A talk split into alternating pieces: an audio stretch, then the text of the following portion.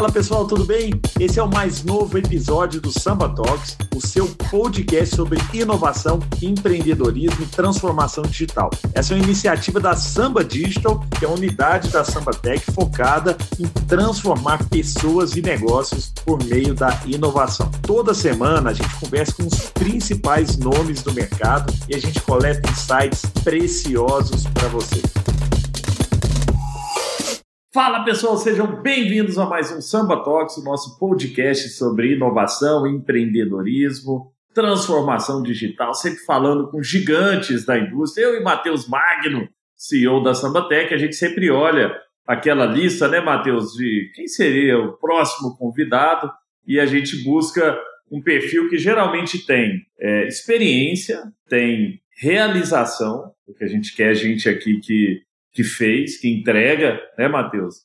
E que tenha é, conquistado aí é, é, coisas interessantes durante, né, na, na, sua carreira, porque a gente gosta muito de ouvir também o lado é, é, intraempreendedor, a história de vida das pessoas, dos nossos convidados aqui, Matheus. E hoje eu tenho certeza que nós vamos aprender muito, porque às vezes as pessoas, é, o convidado de hoje aqui, eu sempre faço um, suspense aqui, viu, Massad? Mas eh, eh, eh, eu esqueço que quando a pessoa entra já está escrito lá o nome de, né, de quem é o convidado. Então não, não tem essa, né, o, convidado, vou falar. Tá?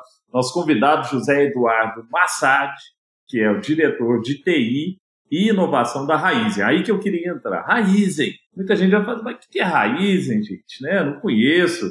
Possivelmente a Raizen está na sua casa todos os dias, porque é o maior exportador de açúcar do mundo, é um gigante nesse mercado, é um gigante no mercado de etanol, é um gigante né, em várias áreas aí, e, e, e, tem uma marca aqui no Brasil, que é uma joint venture, que é muito conhecida dos brasileiros, faz parte da nossa, da nossa história aqui, que é a, que é a Shell, né, o, o, o Massad? É, é, às vezes a gente olha a raiz e assim, é um gigante, mas as pessoas não, não conseguem materializar. Mas antes de você é, é, entrar na conversa aqui, eu estou ansioso para esse bate-papo. Eu sempre gosto de chamar o Matheus também para entender o seu nível de ansiedade aí, Matheus. Como é que tá? Você está se controlando? Porque a gente, é, quando tem convidado desse nível aqui, a gente fica ansioso, né? A expectativa né? é, é, altíssima, porque o Massad é um profissional de alto impacto né? E profissionais de alto impacto têm muita profundidade, têm densidade, têm estrutura na maneira de construir resultados, principalmente pensando em sustentabilidade. E isso gera muito valor, principalmente nesse momento que a gente está falando de empresas que têm revisões estratégicas a serem feitas, né? escolhas difíceis para serem tomadas. E às vezes essa estrutura é difícil de ter alguém que você consiga compartilhar. E aí eu estou com expectativa altíssima e vai ser excelente aqui. Mais uma vez, obrigado, Gustavo, e vamos para cima. Bom, bom demais. Grande Matheus. Meu querido Massad, seja bem-vindo. A gente sempre gosta, né, de... Isso aqui é clássico, já estava te contando que, que a audiência, recebe muita mensagem das pessoas que nos escutam, que gostam muito de ouvir a história do, do outro lado da mesa, né? Quem é o Massad? Né? De onde você veio? Qual que é a sua formação? Como é que você foi se moldando aí para chegar num, num, cargo tão estratégico, numa empresa tão grande como a Raiz, num grupo né, tão grande como, como a Raiz. Conta um pouquinho para a gente da sua história e seja muito bem-vindo, meu querido. Obrigado, Gustavo e Matheus. Obrigado pelo convite aí. Espero bater um papo aqui informal, mas mais legal aqui, com, com bastante ideia para a gente discutir e espero atender aí as expectativas e as curiosidades aí. É, falando um pouco sobre é, a minha trajetória, né? Eu sou de São Paulo, eu, é, o meu pai é engenheiro civil, sempre foi minha inspiração desde pequeno, sempre trabalhou muito, sempre acabou enveredando também para o mundo acadêmico, sempre estudou, trabalhou muito e tudo mais, e, e, e, eu vivi com essa, com, essa, com essa visão aqui, até às vezes converso com meu próprio irmão, como a gente acabou tendo isso como inspiração ao longo da carreira, né? Mas no fundo eu também sempre comento que, que, que, que é, é, fácil contar só, só a parte bonita das histórias, né? E tem, e tem, e tem, tem várias, várias complicações e vários momentos da vida que a gente, eu sempre comento, eu sempre, sempre tive alguns momentos de dúvida muito forte, que depois, quando você resolve a dúvida, aí você fala, beleza, agora vai, né? Mas, então eu, eu, eu, eu conto, e, e, quem ouve às vezes fala que estranha, né? Mas assim, eu acabei seguindo pela engenharia, mas antes de ir para engenharia, eu passei um bom tempo na dúvida, assim, puta, vou fazer engenharia ou faço filosofia? Sabe, assim, é coisa não tem muito a ver uma coisa com a outra, mas era uma coisa que me interessava, que eu gostava. Legal. É, acabei indo pelo lado da engenharia, não só por essa influência, mas também pela facilidade de mercado de trabalho, e, e eu sempre é, tive muita fascinação da questão de resolver problemas. Mas no fundo também sempre ficou esse lado da filosofia, do entendimento, do, enfim, do, do conhecimento e, e, e, pensamentos complexos também, ainda, ainda acho, acho bem interessante. Mas então eu acabei fazendo engenharia, é, até fiz uma engenharia diferente da do meu pai, mas, mas, mas segui, acho que deu uma formação muito boa.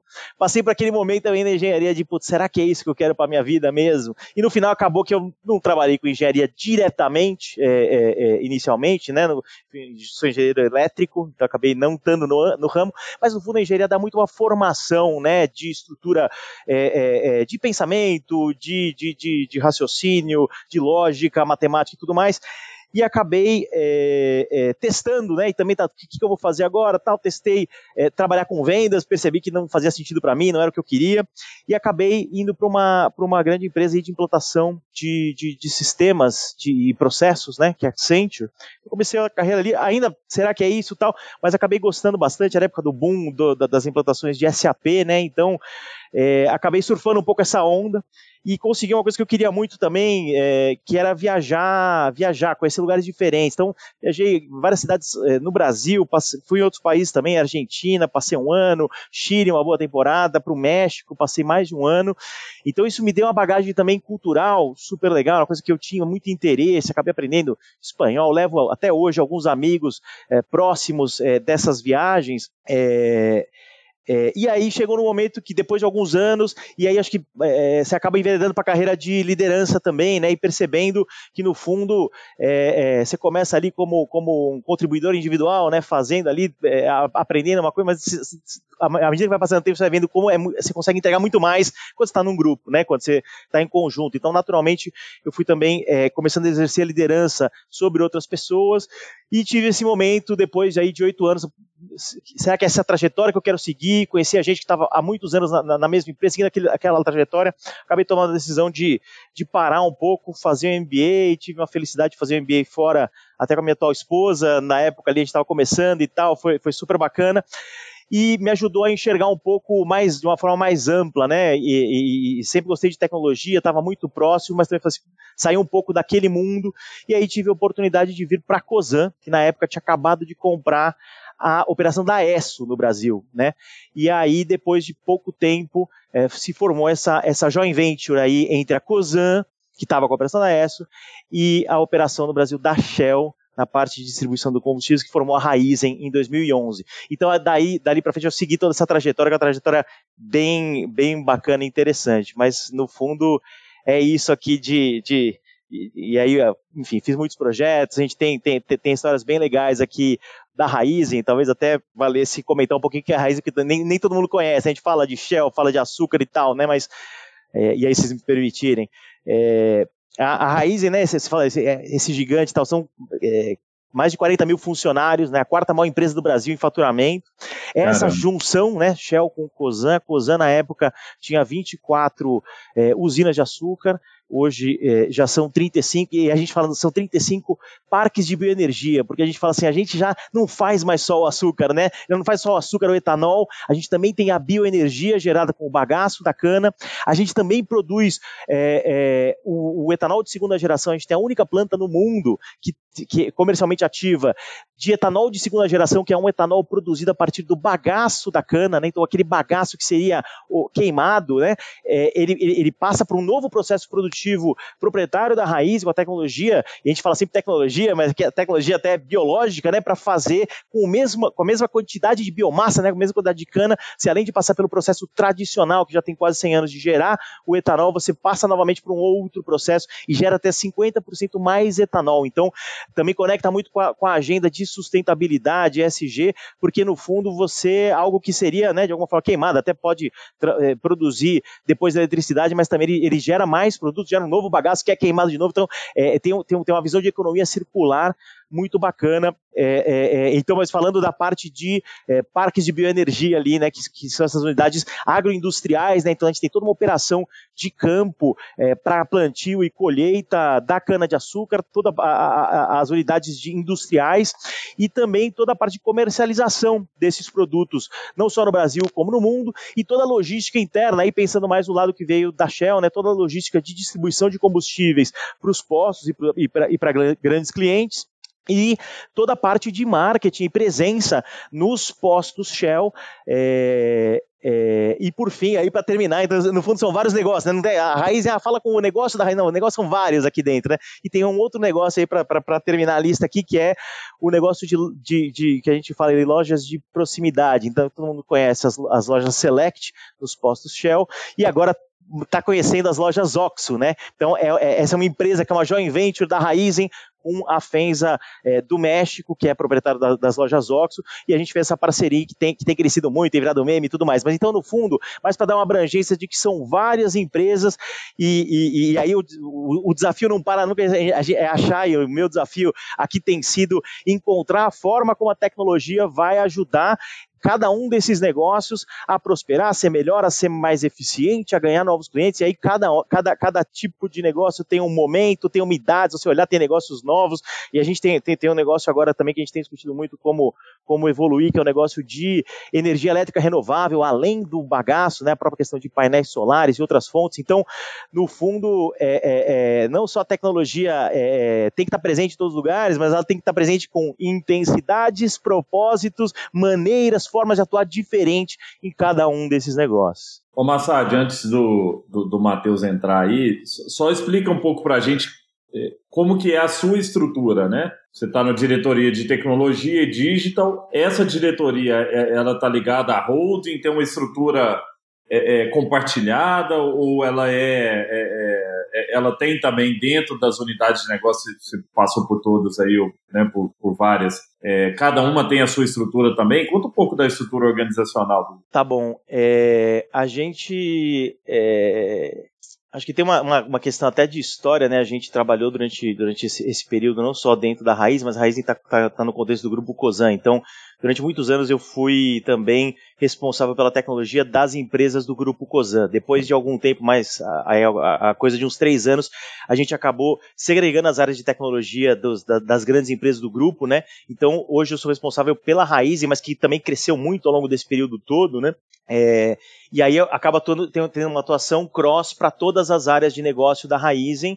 É, e aí a gente tem, desde a sustentação e operação, e aí eu acho que é um pouco da, da, não só a diversidade dos negócios, mas as diversidades de tecnologia, né? Pensando numa empresa que veio também fazendo aquisições e foi parte dessa junção de várias empresas, não Imagina só essas três que eu mencionei, a gente tem muito legado, né? Convivendo também com muita coisa nova, né? Então, é, é, no fundo, eu tenho desde então da sustentação ali do, do, do dia a dia do, do, do, notebook ali na mesa do time que está no escritório, até cuidar dos desses sistemas mais legados, até do próprio próprios sistemas é, de, de, de, controle, contabilidade, como é o SAP, o nosso ERP, até também é, é a, a, as nossas operações mais digitais, é, pelo lado de tecnologia, como o Shellbox, que, que, que eu sei que vocês conhecem também, já, já, já conversamos sobre isso no passado, né? Que é o nosso nosso aplicativo ali de relacionamento com o consumidor. A gente é, se orgulha muito aí de ter sido o primeiro aí da indústria a lançar um aplicativo buscando essa fidelidade. Já, já fizemos aí é, seis anos aí do, desde o lançamento do Shellbox, já vamos para sete. É, então a gente tem que conviver um pouco com, com, com, com toda essa gama de, de complexidades, de tecnologias, de formas de atuar. É, é, e, e, é um pouco esse o desafio dentro da Raizen hoje, como a gente trabalha com cada negócio, com cada necessidade. Incrível, Massad. E eu queria pegar esse gancho, né, transformação contínua, e muito conectado com o momento atual, onde a gente está vivendo um cenário que, para muitas empresas e, e, no mundo, entendido como um cenário de crise, né? no que diz respeito à mudança de rumo de projetos, né? É, velocidade e priorizações. E em momentos de crise, né, você corta o S ali, fica CRI. Né? Vocês criaram é, um ecossistema de startups em um dado momento, com o objetivo de trazer também velocidade para esse conjunto de projetos que vocês vinham trabalhando, buscando eficiência né, e inteligência nisso tudo. Hoje, existe aí uma oportunidade da gente poder ter é, disrupções acontecendo no mercado. Né? Então, muito de, do que é criado, às vezes, num hub de inovação, né, a partir do Open Innovation com startups, geram melhorias incrementais. E pouco, às vezes, se, se constrói de melhorias disruptivas mesmo, de, de inovação disruptiva. Conta para a gente um pouco, né, nesse contexto, como é que você tem trabalhado para poder provocar esse novo. Você trouxe um pouco aí de joint ventures, avaliação de novos negócios, mas também existe em paralelo um conjunto de testes, melhorias acontecendo no core, né? E que vai gerando ali oportunidade de repensar modelos de negócios né, em diversas perspectivas. Como é que você tem trabalhado para poder é, provocar também as inovações disruptivas a partir né, do que foi criado ali do, do, do seu ecossistema de startups, né, através dos projetos de Open Innovation que você montou e desenvolveu. Não, legal. É, eu acho aqui o Pulse, né, que é o nosso hub de inovação, acho que ele tem um papel chave na nossa história, né? A gente também já fez cinco anos. Acho que a gente veio de uma de uma de uma raiz, né, de um negócio quase centenário ali com, com, com, com, os parques de bioenergia e com toda a nossa operação nos postos de combustível. Então a gente tinha e tem ainda, e, e, e, acho que esse é um pouco do nosso desafio quando a gente compara com talvez outras empresas. Falo que eu tenho, converso com muita gente de grandes bancos, né? Claramente o jogo foi para o digital, né? 100%. O, o, a questão da transação financeira ela já é, é praticamente 100% digital é, e, e, no final o jogo está sendo jogado ali tá, e, as, e as empresas, as áreas, não só a tecnologia está se transformando, mas também os próprios negócios estão passando a atuar muito mais próximo de tecnologia. A gente acredita muito nisso, mas a gente entende que a gente está num momento e num lugar um pouco diferente, porque no fundo a gente ainda tem o, o, o business físico muito forte. A gente tem que ir com o trator no campo colher a cana, a gente tem que fazer a moagem, a gente tem que distribuir, colocar no caminhão. Então, a gente, por um lado, entende que a gente, nesses processos mais físicos, a gente precisa colocar muita tecnologia neles, não só na parte de sensorização, mas toda a parte parte de analytics, plugar é, modelos de inteligência artificial para ajudar a suportar a tomada de decisão, até é, tomar decisões mais automatizadas e melhores, mas a gente entende também que, como a gente tem esse ecossistema integrado, a gente está presente em muitos pontos da nossa cadeia em que a gente tem um contato direto com o consumidor. Então são nesses lugares em que a gente entende que, que cabe e a gente tem uma oportunidade maior de realização de uma transformação digital mais ampla. E aí o Pulse ele serviu é, para todo esse espectro, né? Então e serve, né? A ideia e eu, eu acho que foi, é, é uma jornada, né? Vem sendo uma jornada super interessante de trabalhar com áreas operacionais, né? Então pensa o cara no campo, a, a, preocupação maior ali é com a segurança de todo mundo, é garantir a integridade dos ativos, é garantir a qualidade e eficiência daquilo que está sendo feito no campo. Como é que a gente faz essa pessoa também ter a cabeça aberta para, para conversar com uma startup, para experimentar algo diferente num ambiente tão averso a, a, averso a risco e, e, e, com tantas preocupações é, de segurança e controle? Então a gente veio quebrando um pouco essas, essas barreiras naturais que existe, a gente foi, foi ajudando as startups a se integrarem no nosso ambiente, ajudando o nosso o, o time, os times técnicos, os times de negócio, de operações, a também conseguir conversar com as startups e entender a dinâmica diferente. Então,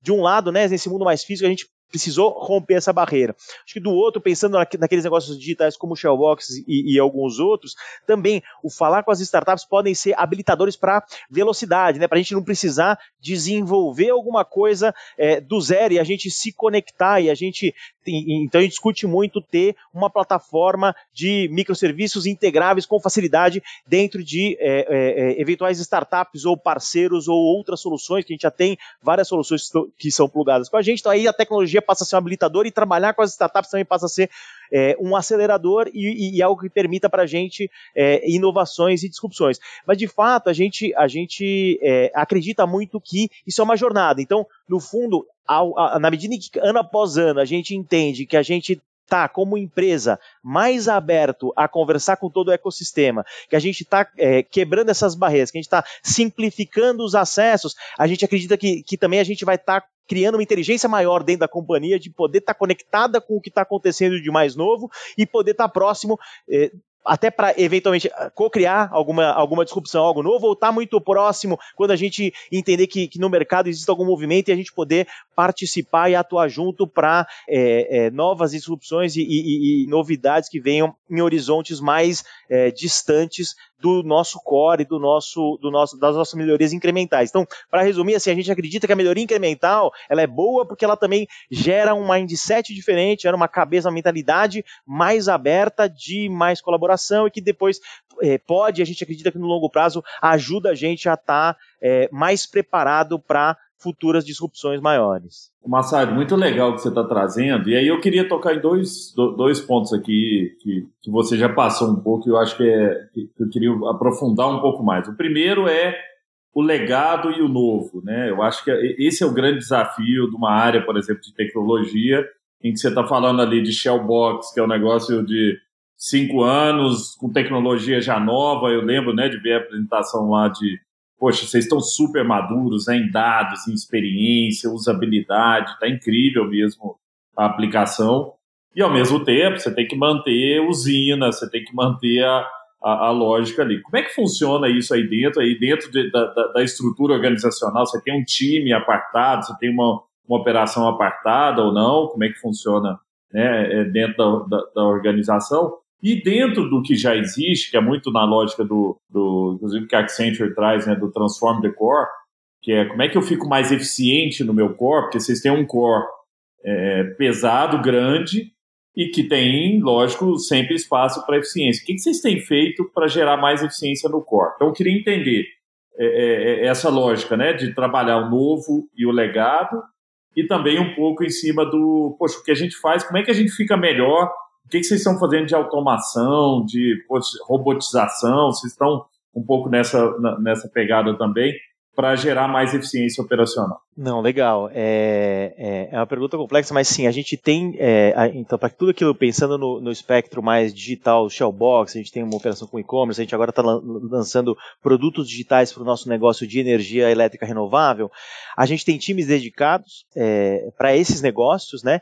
Então, acaba sendo um time de alguma forma não conectado ali no legado, mas que é, é, dado que a complexidade vai aumentando, vai aumentando a necessidade de existir a conexão. Então, no fundo, a gente tem que ter uma, um, um times trabalhando na, nessas camadas de integração e como fazer isso de forma é, eficiente, segura, com uma arquitetura é, escalável, né, que a gente possa ser rápido para implementar, mas possa também, depois que der certo, escalar, ou eventualmente se testamos, experimentamos algo, não funcionou, a gente poder também é, jogar fora e, e ir para o próximo, né? Então, a gente tem times que estão é, fazendo essa, essa função de uma forma apartada, mas é, conectando com, com, com, com, todo o nosso ecossistema mais, mais, mais legado e mais tradicional. E a gente tem times mais focados nesse, nesse, nesse ambiente. O que a gente fala muito é que, e, e aí, assim, no final, tá tudo no mesmo é, é, debaixo aí da mes, do, do mesmo guarda-chuva, no fundo, para a gente é importante porque a gente viu no mercado, e acho que é natural do ser humano, aquela questão de, bom,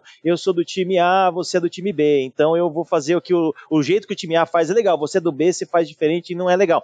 E no fundo, hoje é tão diferente a tecnologia, é tão diferente a forma de trabalhar, né? Você fala, se fala muito do ágil versus o waterfall, mas no fundo, eu acho que é até mais ampla, do, mais amplo do que isso a questão, acho que a própria interação e o, o que cada negócio quer é muito diferente também, né? Então, é, romper essas barreiras, criar barreiras acaba sendo difícil, porque depois o desafio passa a ser romper.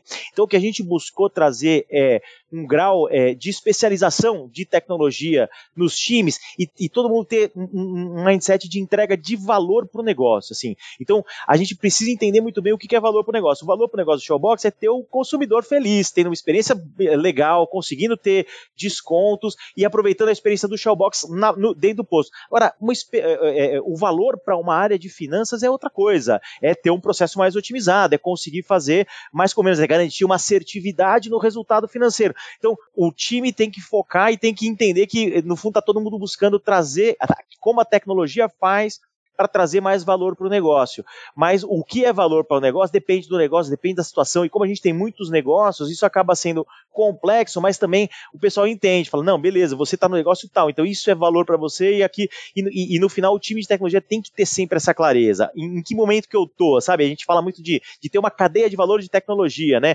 Então a gente tem entregas de novas tecnologias, mas tem também a questão de quanto melhor eu entendo o problema, entendo o que, que o negócio precisa, mais eu menos energia energia eu vou gastar depois para construir a solução que seja. E, e, depois eu vou gastar menos energia também, e esforço e recursos é, financeiros também para manter isso funcionando. Seja, de novo, seja tradicional, seja algo, algo, algo mais é, é, digital, mais voltado para a ponta. No final, tudo precisa passar por essa cadeia e precisa ter essa, essa visão de medição e de quanto de valor que a gente está entregando para o nosso negócio. Porque no final, é, ter, ter, ter, gente especializada em tecnologia também passa a ter aquele dilema do, do especialista em tecnologia querendo fazer uma coisa muito legal em termos de tecnologia, mas que não tem aplicação nenhuma. E aí não faz sentido, porque se não tem aplicação de negócio, você está fazendo uma coisa bonita de tecnologia, mas que não, tem, não se sustenta no longo prazo, porque ela não vai ser usada. Ela, e, e, e, acho que parte até da gente passar a explorar é, é, o ecossistema com as startups, com o Pulse e tudo mais,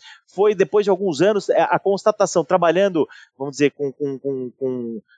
com metodologias mais tradicionais, a gente vê que também é, existe um, um, um, fluxo natural de muitas vezes quando os problemas são complexos, o mercado é dinâmico, você demora para construir um, e, e você acaba construindo coisas que depois de um tempo já não são mais usadas. Né? Então, eu acho que também é, é, para essas áreas que trabalham com uma visão mais digital, mais ágil, a gente também acaba, de alguma forma, é, reagindo mais rápido, evitando desperdícios não só de construir coisas que não se usam, mas também sabendo rapidamente construir aquilo que se precisa momento, dado a mudança no mercado, dada a mudança com o consumidor. A Showbox é um exemplo legal de a gente é, ter o aplicativo ali e a gente, no meio da pandemia, isso passou a ser uma necessidade, né? Pô, não quero, não quero abrir o vidro porque eu não sei lá o que tem lá fora, Covid e tal. Então, a gente viveu um boom nisso e a gente estava pronto para é, responder a uma necessidade do mercado e, e aí passamos a atuar e, e, e trazer novidades ali para os consumidores dentro daquela nova realidade. Então, acho que a gente tem vários outros exemplos de, de, de, de um mercado mudando e a gente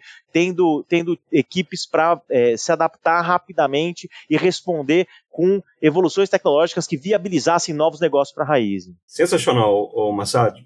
E eu estava aqui pensando enquanto você estava falando, né, o quanto que vocês estão à frente de muitas empresas que às vezes estão nos escutando. Queria trazer aqui uma, uma perspectiva né, do, do, do, do seguinte ângulo. Quando a gente estava falando lá 2019, 2020, foi a corrida da transformação digital. Né? E aí, nessa corrida, aconteciam ali algumas dimensões. As empresas elas tinham que primeiro ter a transformação cultural, depois ela ia a transformação da organização, depois isso impactava os processos, e os processos a tecnologia, a tecnologia, então, ela alterava ali o modelo de repensar e gerar valor no, no negócio. Né? Tudo isso é, foi sendo é, levado ao mercado em termos de fases, com metodologias que começaram a, a ser trabalhadas, aí não estamos falando desde Inception, Design Thinking, Design Sprint e tantas outras, né? Kanban começou a ser mais utilizado, Scrum, e, e, e tudo isso para facilitar o um modelo de entrega de valor. Né? De outro lado, existe agora um, um conjunto de interrogações para empresas que estavam operando esses projetos. Na visão samba, a gente tem pensado que é porque é o momento de conectar projetos e transformá-los em ecossistemas digitais. Né? Trazendo o dado como centro, e você trouxe um pouco disso, que é ter uma visão muito profunda do cliente, do consumidor, e essa visão profunda, estruturada no pipeline de dados, permitiu os insights a partir desse comportamento impactando os negócios. Na sua visão, o que vem agora como próxima onda em termos de transformação contínua, que aí nós estamos falando agora de relevância dentro da empresa. É uma reciclagem completa em cima disso para poder fazer uma curadoria do que de fato gera impacto, ou você tem visto né, é, modelos próprios de empresas na construção de metodologias com alguns vieses próprios para poder é, aproveitar aquilo que você aprendeu e continuar sendo relevante no seu nicho, no seu segmento, naquele dado time. O que, que você tem visto? Né? Tem algo mais novo na próxima onda chegando ou é uma, agora um momento de reflexão né, e super foco naquilo que foi aprendido como geração de valor? Ah, pergunta difícil, né? No fundo, é, olhar para frente, né? Ultimamente tem sido, né, cada vez mais difícil prever o que vai acontecer nos próximos três meses, não só, não só, não só Brasil, mas, mas numa escala global, né? E eu acho que no fundo é, é, é essa talvez seja a única certeza que a gente tem, né? Que, que, que, claramente as coisas vão mudar e de uma forma muito rápida, né? Então, é, eu acho difícil a gente arriscar é, uma previsão de, de, de, qual vai ser o caminho, então ter o, o assunto, a, a, sei que os podcasts acabam sendo temporais, mas nesse momento a gente a gente está né, vivendo essa questão toda da, da, da, inteligência artificial adaptativa e o quanto isso vai mudar é, os negócios, e acho que isso é uma, é uma, é uma possibilidade também, mas é, para tentar trazer menos para para prever e mais para um pouco do, do, do que a gente vê de tendência, é, eu, eu, eu acredito que essa, esse cenário em constante mudança vai requerer você ter uma capacidade de, de adaptação muito rápida. E essa capacidade ela, ela vai passar desde você ter times que têm é, um trabalho integrado e conseguem aprender em conjunto e aprender o que está acontecendo e aprender como é, operar nesse mundo mudando é, constantemente, até você ter é, e aí eu acho que é um pouco na linha do que você estava comentando, é, saber construir, ou saber se conectar, ou saber participar de ecossistemas digitais em que é, é pensando no, no, no, numa visão de um consumidor, de um tipo de cliente, de uma, de uma determinada situação, como você consegue trabalhar, ter um, um, uma colaboração entre empresas, grupos, né, soluções, tecnologias, para entregar uma, um valor, né? Uma experiência melhor, um produto melhor no final. Então, é, é, eu acredito que isso sim é uma tendência. Eu acho que é, é talvez a gente tenha vivido mesmo um boom é, é, numa corrida, né, que também é natural, todo mundo correndo para se atualizar, né, pós, é, durante a pandemia e pós-pandemia também, e é, eu, eu, eu acredito que também é, vai ficar aquilo que realmente é, fizer sentido para as companhias, né? No fundo, o grau de aposta, ele talvez naquele momento, pandemia ali, ele estava muito alto, com uma questão de crédito mais, mais disponível e muito, e muito da incerteza de, de, de o que queria acontecer. E na medida em que você reduz esse apetite para apostas, é, é natural que as, aquilo que deu certo, aquilo que foi testado e que deu certo, tende a prosperar, e você tende a, aquilo que era mais é, uma aposta que não funcionou, é, se tende a, a, a, deixar de lado. Então, eu acho que isso tende a trazer uma consolidação, né? Fala, beleza, isso aqui é aquilo que funcionou, então é, é, dizer o que, que vai ser o, o, o, o depois é, é, acho que é difícil, é difícil a gente falar, mas claramente a, a tendência de conectividade, né, de você ter a integração de, de, de capacidades, né, seja via uma solução que você, como empresa, provê, seja você se conectando com uma solução de uma startup, com uma solução de um outro provedor de tecnologia, de uma outra empresa, que às vezes nem é do, do, do próprio ramo, é, é, isso, isso me parece ser uma tendência que vai fazer com que complex, as complexidades é, dessas integrações, dessas interações entre pessoas e empresas aumente e vai fazer com que a complexidade tecnológica, que eu acho que é um, que é um ponto muito relevante, também aumente. Então também é, é, é um pouco aquele dilema de como você é, justifica ter investimento em tecnologias de ponta para é, é, habilitar isso, para você ser o mais rápido na hora que você tiver uma mudança de caminho aqui, né? Até, até, até qual o ponto da gente ter uma arquitetura e, e, e super robusta tecnológica, né, para atender algo que a gente ainda não tem certeza. Então, acho que esse dilema que, que, que todo mundo viveu e vive, né, se quem criou algo muito robusto, mas testou e não deu certo, perdeu muito dinheiro. Quem criou algo muito pequeno também, testou, deu certo e não conseguiu escalar muito rápido, não conseguiu perceber a mudança e criar algo robusto depois, também vai ter problema. Então, é, é, eu acho que esses dilemas aqui vão estar cada vez é, mais aparentes aqui. Eu acho que outro dilema que também é, é, é, conecta com isso é, que, e que eu acho que também muita gente está vivendo é o que, que vai ser o longo prazo? Como é que eu passo a construir agora o que vai me sustentar daqui a 5, 10 anos? As novas disrupções, as novas, que, que um pouco para a gente é o, o, o, que eu comentei, que é o etanol de segunda geração, né? Então a gente está a pleno vapor construindo uma série de plantas de etanol de segunda geração, que é uma tecnologia que a gente desenvolveu, viu que tem um sucesso, viu que tem uma penetração, a capacidade de, de, de, de entrar em vários mercados, de ser é, é, é, muito promissor até como, como sustentabilidade. Então, esse, isso é o mirar no, no, no futuro, né? Mas quais as escolhas que eu tenho que fazer hoje para conseguir alcançar esse, esse sonho do futuro. Eu acho que isso vai acontecer também numa escala de tecnologia, na medida que a gente vai olhar e falar como é que eu mantenho o que eu tenho hoje, mas o que, que eu sei que eu vou, ou, eu, eu acredito que eu vou precisar para o futuro e como que eu mantenho as duas coisas sem perder a mão, sem focar demais em um ou em outro, achando o equilíbrio adequado entre, entre essa visão curto e longo prazo. Muito legal, muito legal. Com a Samba Digital, você pode desenvolver novas capacidades digitais, projetos e produtos customizados e que vão agregar muito valor à experiência do seu cliente. Acesse o nosso site para saber mais sobre as nossas soluções. Tem um ponto que eu queria que é relacionado ao, ao que você está trazendo aí, que é como que a, a, gente na interação que a gente teve lá atrás, é, eu tive a oportunidade, Massado, de ver como vocês estavam evoluídos na parte de dados. Né? E aqui na Samba a gente tem vários projetos de dados onde não só o dado é relevante, quer dizer, capturar dado é importante para caramba, mas é uma primeira etapa.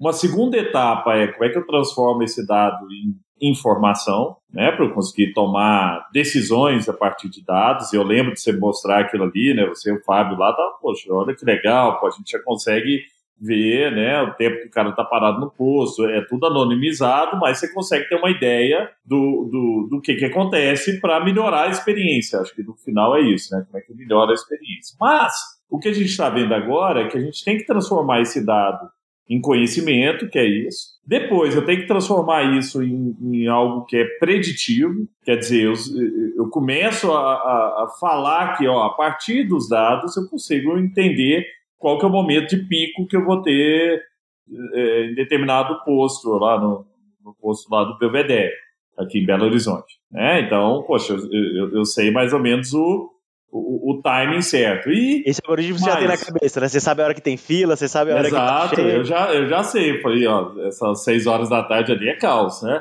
Mas, é, e aí, o, e o último ponto, que eu, que eu acho que está muito ligado para vocês também, que tem uma, uma operação é, muito pulverizada, né? Está no Brasil inteiro, em vários pontos, inclusive na operação também é, do, do agronegócio, da, da, da energia ali, da produção da cana, que é como que eu transformo essa predição em ação. Quer dizer, né, não adianta eu trazer um Power BI entregar para o cara lá no, no, no, campo e falar, ó, faz os cruzamentos aí e acha a melhor maneira de performar, né? Ou para o cara frentista do posto de falar que, poxa, o Gustavo veio aqui, agora é a hora dele trocar o, a palhetinha dele ali de né, o limpador de vidro, ou eu posso oferecer o, o óleo para ele, porque né, tá, tá no momento dele trocar, quer dizer, como é que eu, eu, eu gero a ação ao invés de falar, né, entra aqui, faz um monte de cruzamento e tenta adivinhar alguma coisa sobre o, o perfil é, dos consumidores que vai ajudar. Né? Como é que vocês têm feito isso? Como é que vocês têm transformado lá da ponta o dado cru em algo que vira uma ação que lá na ponta gera impacto, né, gera uma melhor experiência experiência na ponta. Não, acho que esse é um desafio constante, acho que vocês conseguem imaginar, né? Vários negócios, vários é, sistemas que foram sendo combinados ao longo dessas aquisições, é, como juntar isso e como fazer com que o, o, o dado possa ser informação é um desafio enorme. É, e a gente e a gente vê evoluindo, né? Muito na, na talvez para começar a gente precisa ter o dado, a gente fala muito, né? O dado no, no, no BI ali, de alguma forma, para você garantir que você está maduro, né? A informação que está ali é uma informação que, que, que, a gente reconhece, não é que ela tem ruído, ela está distorcida, ela foi capturada na ponta errada, né? Então, primeiro você tem que garantir que você está conseguindo olhar para o retrovisor e ver, e ver de uma forma limpa o que aconteceu lá atrás, né? Então, beleza, agora o retrovisor está claro, como é que eu olho para frente, né? Que é um pouco do que você falou do preditivo, né? E aí depois disso é, é como a gente conecta isso é, é, é na nossa operação. Então, eu, eu tenho alguns exemplos que eu gosto de citar. Um deles é que, para voltar no tema Pulse, né? A gente tem é, uma startup parceira que foi uma das primeiras aqui que, que fez um super sucesso com, com a nossa operação, que é, instalava um dispositivo dentro das nossas caldeiras de queima de bagaço e otimizava a entrada do bagaço pra, com, a, questão da quantidade de ar, para otimizar a geração de vapor. Então, isso trouxe um benefício muito grande e era uma, um, um algoritmo de inteligência artificial que ficava lendo a todo momento todas as informações é, do, dos equipamentos para entender qual era a quantidade ideal, ótima, de bagaço para entrar para gerar é, é, é a, a, maior quantidade de vapor. Então, acho que esse, esse, é um exemplo ali na prática, né, você tem um dispositivo fazendo esse cálculo em tempo real, usando essa, é, é, esse aprendizado e essa inteligência artificial ali na hora. Acho que a gente tem também é, é, um caso que a gente até comenta pouco, mas que eu acho que é muito bacana. A gente tem a nossa frota de distribuição de combustíveis, né? Você deve imaginar, a gente tem 70 terminais espalhados por todos os estados do Brasil, né? Então a gente tem uma logística de abastecimento desses terminais que a gente vê ali, de, de, de, é, Paulínia, Betim, você deve ver aqueles tanques gigantes e tal. É, Dali é que sai o combustível que vai para o posto. E a gente tem toda a frota que abastece esses terminais monitorada com sensores, com GPS há muitos anos, é, e toda a frota que entrega o combustível para os clientes finais, para os postos. Né? Então, a gente, ao longo do tempo, foi usando essa informação para a melhoria contínua, mas uma coisa que a gente, um exemplo que a gente fez recentemente que, e, e, e, que foi muito legal e que eu acho que mostra um pouco de como que a gente usa. Né? A gente usava a informação como um BI, a gente passou a usar algoritmos para ver como a gente otimizava a nossa frota. E num terceiro momento a gente falou, pô, a gente já consegue é, é, conectar a, o, o, que está tendo de dado capturado com a visão do processo. Né? A gente tinha um processo em que o caminhoneiro chegava no nosso terminal e tinha que falar, ó, cheguei, eu tô aqui, eu tenho um agendamento, mas estava agendado para as duas da tarde, mas é que eu cheguei às três, então peraí, não, mas às três está vindo um outro, você vai ter que ficar Então tinha uma fricção e uma ineficiência no processo, que no final é custo para a cadeia, né? E a gente tinha informação de, pô, esse cara tá chegando, eu já sei, eu, eu tenho aqui tanto dado que eu consigo dizer, não, puta, quando o cara chega em tal lugar aqui, pô, a assertividade de que o horário que ele vai bater lá vai ser 2h20 é muito grande. Então o nosso sistema ele já agenda, ó, puta, esse cara vai chegar 2h20, pá, marca, ah não, 2h20 tá cheio, 2h40. Mas assim, no fundo, a gente, e, e isso é super complexo, mas eu acho que é um exemplo de como a gente já conectou a nossa operação num algoritmo de inteligência artificial que retroalimenta o processo. E aí, com isso, o cara chega já está agendado. Então, assim, é, é, é quase mágico para o cara, mas também tem uma questão de eficiência, de não perder tempo, de ser rápida, a, a, a, até para a nossa, nossa operação que não para, né? Você imagina o fluxo de caminhão em, nesses terminais, é, é muito intenso, né? Então, quanto mais a gente tiver é, os caminhões entrando de uma forma precisa, com, com, com, com, a quantidade linear ali, sem oscilações, sem picos e vales e tudo mais, melhor vai ser a nossa, a nossa, a nossa operação, com mais eficiência, melhor a gente vai servir o nosso cliente, que é o posto de combustível, que vai servir melhor o nosso consumidor. Então, no final, a gente tem algoritmos, então, trabalhando na nossa cadeia para a gente entregar mais valor na ponta de uma forma integrada já, é, não só olhando para frente, mas já ele vai lá e agenda. Tem um robozinho que vai lá e marca para ele e ele já chega sabendo que que, que, que, que vai estar tá agendado, tem um espacinho para ele ali, entendeu? Sensacional, Massad. E até me deu um insight enquanto estava falando, porque aqui na Samba a gente acredita no seguinte: quanto mais a gente tira atrito ou fricção de um processo de uma jornada e a gente melhora a experiência desse usuário, desse cliente, a gente adiciona valor. Adicionar valor é igual adicionar resultado e, de fato, crescer em termos de ser percebido pelo cliente, o que também abre linhas de receita. E o contrário também a gente entende sendo verdade, e você estava trazendo isso aqui agora, né? Quando você tem muito atrito, tem muita fricção e tem uma baixa experiência, é, seguramente você tem custo ali. Né? Então, se um, um, dos pontos base aqui, né, do insight que eu tive quando estava falando, é que nesse momento de eficiência operacional, à medida que a gente concentra bastante em tirar atrito, melhorar a experiência, a gente desbloqueia valor novo.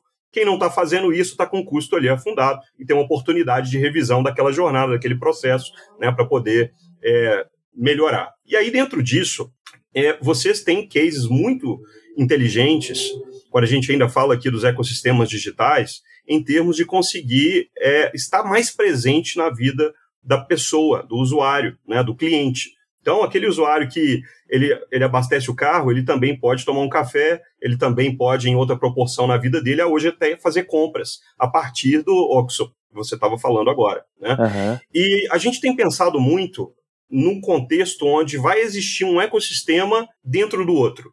E nessa interseção, onde não tem uma, uma onde não, não, não tem ali uma disputa, existe um, um, novo negócio, existe uma nova geração de valor ali. Né? Não vai dar tempo de todo mundo construir tudo o que quer, não tem sênior para todo mundo do jeito que todo mundo quer, e o, o, o, o cliente, o usuário está aí, né?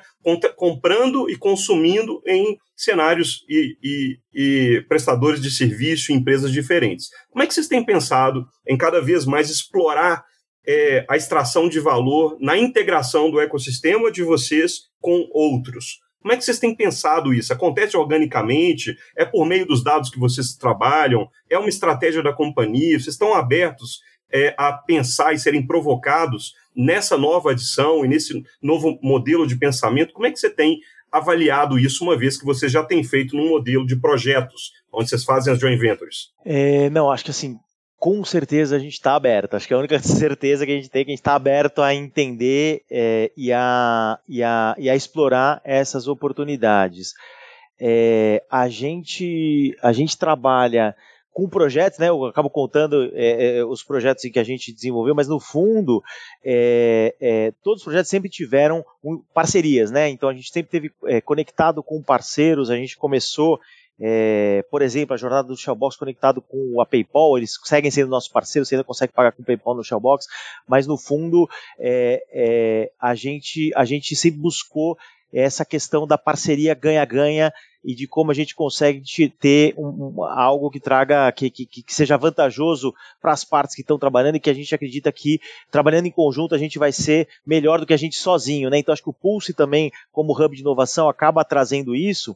A gente teve é, recentemente é, uma parceria aí com o grupo Gera de Energia, não sei o quanto vocês é, conhecem aí do ecossistema, mas no fundo, via o Pulse, a gente tinha uma série de discussões, de soluções para essa parte da energia. A gente acabou entrando em contato com uma startup do grupo que, que, que era investida do Grupo Gera, e com isso acabou abrindo, evoluindo para uma parceria que, que, que, desde a gente tem é, um, uma joint venture com eles em, em alguns negócios, a gente tem uma participação no negócio deles de soluções de tecnologia, então tem uma série de empresas hoje que é, são de tecnologia, que a gente tem uma participação e que a gente está é, tá incorporando no nosso portfólio de produtos. Né? Então, como produto de energia, a gente hoje faz uma geração distribuída por meio de painel solares para quem tem essa possibilidade. A gente tem é, a questão de, para estabelecimentos comerciais, a questão de compra no mercado livre de energia. A gente passa a ofertar também produtos dessas startups conectadas no Grupo Gera. Então, também a gente acredita que isso é é, é, é, parte de um movimento da gente participar desse ecossistema de solução e a gente está conectado e ter uma, uma oferta de valor, é, pensando agora em energia elétrica, mas que, que seja não só nossa, mas de todo esse ecossistema. É, e, e, falando de, de, de, ecossistemas também, eu acho que tem um outro case interessante aí, voltando para o Shellbox, que é é, a Payre, né? A gente anunciou recentemente, a, a, a gente incorporou na Raizen a Payre, que era uma unidade de serviços financeiros é, que, que, começou na COSAN com um propósito, começou com a, com a, com a visão de, de, consumidor final, ela pivotou para atender o mercado B2B e hoje toda, toda a parte de é, transações financeiras é, do Shellbox, hoje a Payre suporta e a ideia é a gente desenvolver uma unidade de serviços financeiros na Raizen que atenda o Shellbox, mas também atenda outras outras frentes, dado que a Raizen se conecta com uma série de é, é, não só clientes, mas também fornecedores, é, consumidores em diferentes segmentos, empresas de diferentes formas. Né? Então a gente é provedor de, de, de, de, de diesel para para parceiros que também compram o nosso açúcar. Então, a gente acaba tendo muito contato e, e, e, girando muito, muito, muita transação que a gente pode se aproveitar, então, de uma unidade de serviços financeiros que possa a, servir nesse ecossistema aos nossos vários parceiros, nos vários elos da, da cadeia, mas também ser uma fonte de, é, é, de valor também para a raiz. Então, acho que é um exemplo bacana que agora está mais conectado no Showbox, mas que a gente tem planos de evoluir e de integrar, e aí, de novo, tecnologia tem que, tem que ser um habilitador para isso, a gente tem que ser rápido, né? Isso, é, o negócio tem que fluir, a gente tem que ter a capacidade de se conectar rapidamente, prover uma solução e escalar na medida que isso for crescendo, que acho que é um pouco do que a gente conseguiu fazer dentro do Showbox, dentro dessa conexão com a Payre que a gente pretende é, fazer daqui para frente nessa unidade de serviços financeiros. Mas no fundo, é, hoje em dia está claramente é, é, é, difícil prever, a gente está muito atento a essas oportunidades, seja para a gente fazer a parceria, seja para a gente é, é, fazer uma, algo conjunto, um investimento conjunto, seja para a gente é, incorporar novas capabilities aqui para dentro de casa. Muito legal. Ô Massad, para a gente fechar aqui esse bate-papo incrível, cheio de, de insights aqui interessantes,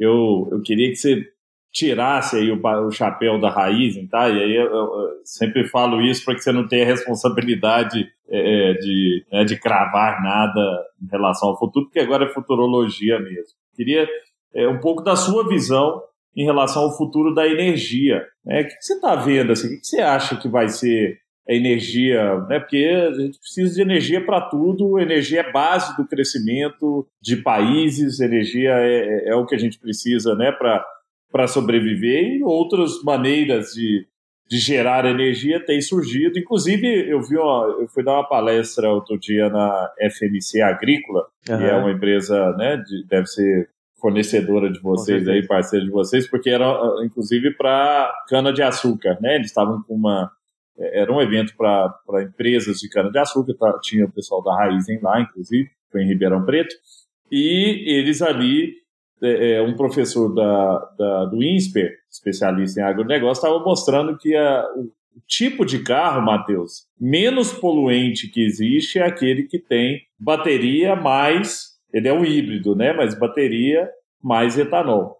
Esse é o, esse é o carro que menos emite né, os gases, o gás carbônico aí, não sei, o, o, o Massad, se você tem essa informação, deve ter, né? Mas é, é, o, é o uhum. mais, mais ecológico que existe é, é essa mistura, tá? Mas eu queria projetar o futuro, assim, como é que vai ser? Você acha que todo carro daqui a pouco vai ser elétrico? ou a gente vai viver nesse mundo híbrido, ou novas maneiras, a, a gente vai ter cada vez casas mais sustentáveis, né? Minha casa aqui já é, gera energia, eu capto água da chuva, tenho tudo que eu posso fazer né, para tornar a, a, a, minha área aqui mais sustentável, eu tenho feito. Você acha que isso é a tendência? E o que, que vai ser, cara, da energia no futuro? Assim, a gente vai ter energia nuclear, é, vai voltar com força, vai ter um, um, um, pequeno reator. Eu vi outro dia na China, estão fazendo um pequeno reator que pode gerar energia para a China toda. Conta um pouquinho da sua, da sua visão em relação a esse mercado. Não, legal. Acho que essa é uma questão super complexa. Até terminei recentemente de ler aquele livro. O Bill Gates escreveu um livro, né, sobre, sobre a questão do, do, do, do, do como evitar um, um, desastre climático aí, focado muito na questão do compromisso de, de, de net zero, de, né, de, de emissões zero, é, é, pensando em, carbono e pensando o que fazer com a carbonização do planeta, né? E, e, eu acho que uma das coisas bacanas que ele fala ali, que eu acho que tem, tem bastante sentido aí, é a opinião pessoal minha aqui, mas eu, eu acho que eu tenho exemplos da raiz aqui que pode ajudar um pouco na, na, na, na, na resposta aí da, da, do que você comentou, mas é que no fundo é, é, a humanidade passa sempre por, por períodos de é, fazer uma projeção para o futuro e falar, Ih, isso aqui não vai dar, né? Então ele menciona, sei lá, no passado, século passado, a turma fez uma conta e falou, nossa, a população crescendo assim, pô, vai faltar comida para todo mundo, ferrou, não vai ter comida, a turma vai morrer de E no final, uma série de, de inovações e evoluções de fertilizante, de produtividade agrícola, de produtividade pecuária, etc., fez com que, felizmente, a gente conseguisse ter uma população crescendo com um relativo, né, ainda existe a fome, é uma tristeza e tudo mais, mas relativamente isso, isso não, tra, não travou, né, não, não impediu é, essa evolução, né, como, como global, né. Então, no fundo, é, um, é a mesma perspectiva. Pô, claramente a gente tem um problema aqui e estamos é, olhando aqui os gráficos aí, não vai dar, vai, vai dar ruim lá na frente, né. Então, o que, que a gente pode fazer? Então, acredito, tem uma visão muito otimista de que inovações vão aparecer que vão viabilizar a gente, esse, esse gráfico não, não dar ruim e, e, e, e a gente reverter essa situação pensando em, em clima e emissões de carbono. Então eu acredito nisso. E aí, para tentar ajudar aqui na, em algumas questões, né? A questão da eletrificação de veículos realmente é uma discussão que, que, que não é tão, tão simples. Né? Acho que talvez na Europa exista um, uma clareza de, de caminho em função é, do cenário deles, tem uma série de discussões, mas no fundo, é, você, você comparar a emissão de um veículo né, elétrico contra um veículo é, de combustíveis fósseis é, é, é, um pouco, é um pouco simplificado. Você deveria comparar a cadeia toda, né? Então, aquele combustível que está lá dentro, pensando no fóssil, o que, que teve de emissão para ele chegar lá, né? Qual é o processo de exploração, extração do petróleo, refino, botou lá, pô, é, é, é um volume de emissões é, de ponta a ponta super grande.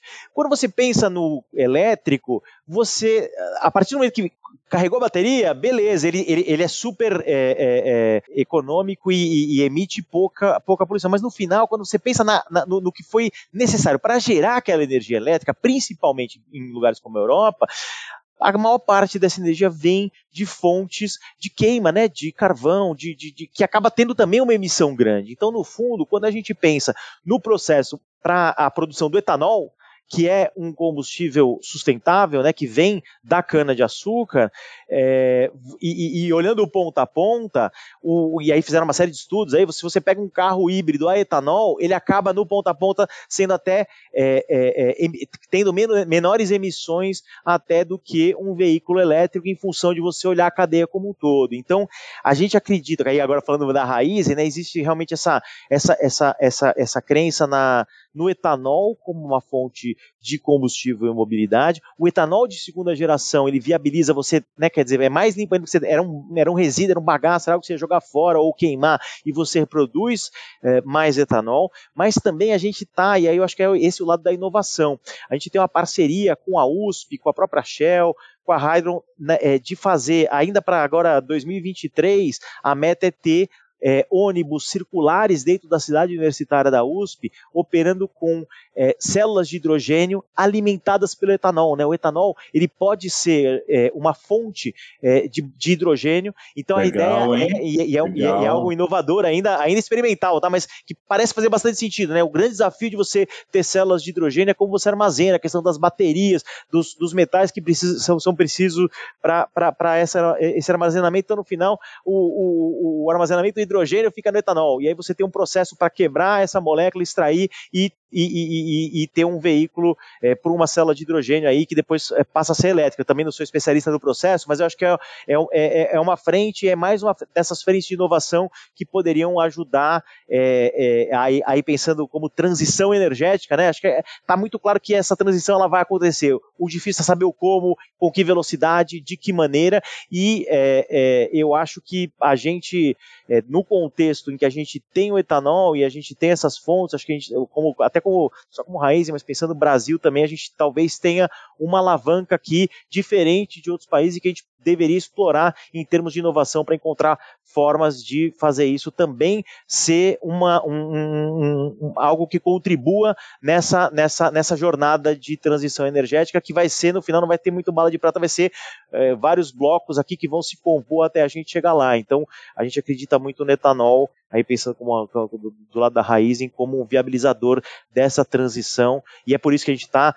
é, apenas vapores aqui construindo novas plantas de, de, etanol de segunda geração, e a gente tem buscado é, é, fazer o etanol estar tá presente cada vez mais no cenário global. Incrível, não, muito legal, e é o que a gente acredita também, eu acredito muito nisso, e eu acho que o mundo precisa ver né, o, o poder do etanol né, Massad? A gente tem. Eu concordo com, com você. Se eu estou lá na Baterias Moura, né, num conselho consultivo, ajudando a pensar futuros, e a gente olha para a bateria elétrica e vê como é, é, é complexo. A, né? Você, você, criar uma bateria já é complexo. Tem uma mina lá que tem a matéria-prima uhum. da bateria, uma mina na África que é super polêmica, lá o jeito que é extraído a matéria-prima. Depois você tem esse lado, né, de poxa, mas eu preciso botar esse carro na tomada e a Europa inteira falando, não, agora só vamos ter carro elétrico, mas não tem produção de energia, então tem que queimar carvão. Poxa, mas aí não é sustentável, né? Exato. E o que você está trazendo é essa visão que eu acho que é a visão que o mundo precisa ter do, do, do etanol, que é, um, que é impressionante mesmo, né, o, o, tanto de possibilidades que surge a partir daí, né? Matheus, que aula que a gente teve hoje, hein? Que privilégio. É, você falou a palavra certa, um grande privilégio. E, e uma aula em muitas dimensões, né? Uma, uma expectativa até ultrapassada, né? Trouxe para a gente aqui perspectivas muito claras de quando você tem que olhar com precisão as etapas do negócio, gerando valor continuamente e atento a oportunidades do novo que pode paralelizar. Em outras palavras, ele trouxe isso aqui no pano de fundo também. E quando esse momento chegar, você precisa olhar e acelerar, tracionar, escalar. Né? E parte disso compõe esse, esse conjunto complexo que ele gere de uma maneira tão excelente e que hoje né, nós temos oportunidade como clientes também no mercado de, de, de ter um pouquinho do que o Massad né, gere, isso acontece e chega nas nossas vidas. Ô, Massad, muito obrigado. Foi incrível aqui estar com você, viu? Obrigado a vocês, uma honra aí, pessoal. Valeu. Valeu, obrigado, José Eduardo Massad.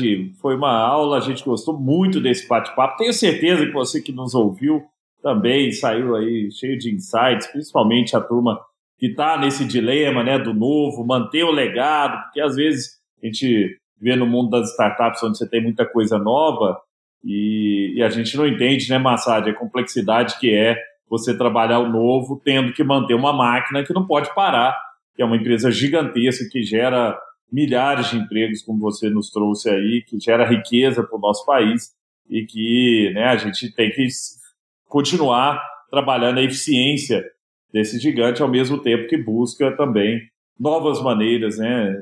Busca se reinventar o tempo inteiro. É muito legal ver isso, ouvir isso de quem está fazendo é, na, de, de, perto aqui, né? Quem está botando a mão na massa, botando a mão na graxa, né, Matheus? E fazendo as coisas acontecerem. Então, pessoal, se você gostou desse bate-papo, passe para frente, compartilhe. Tenho certeza que vai inspirar outras pessoas também. Um abraço e até a próxima.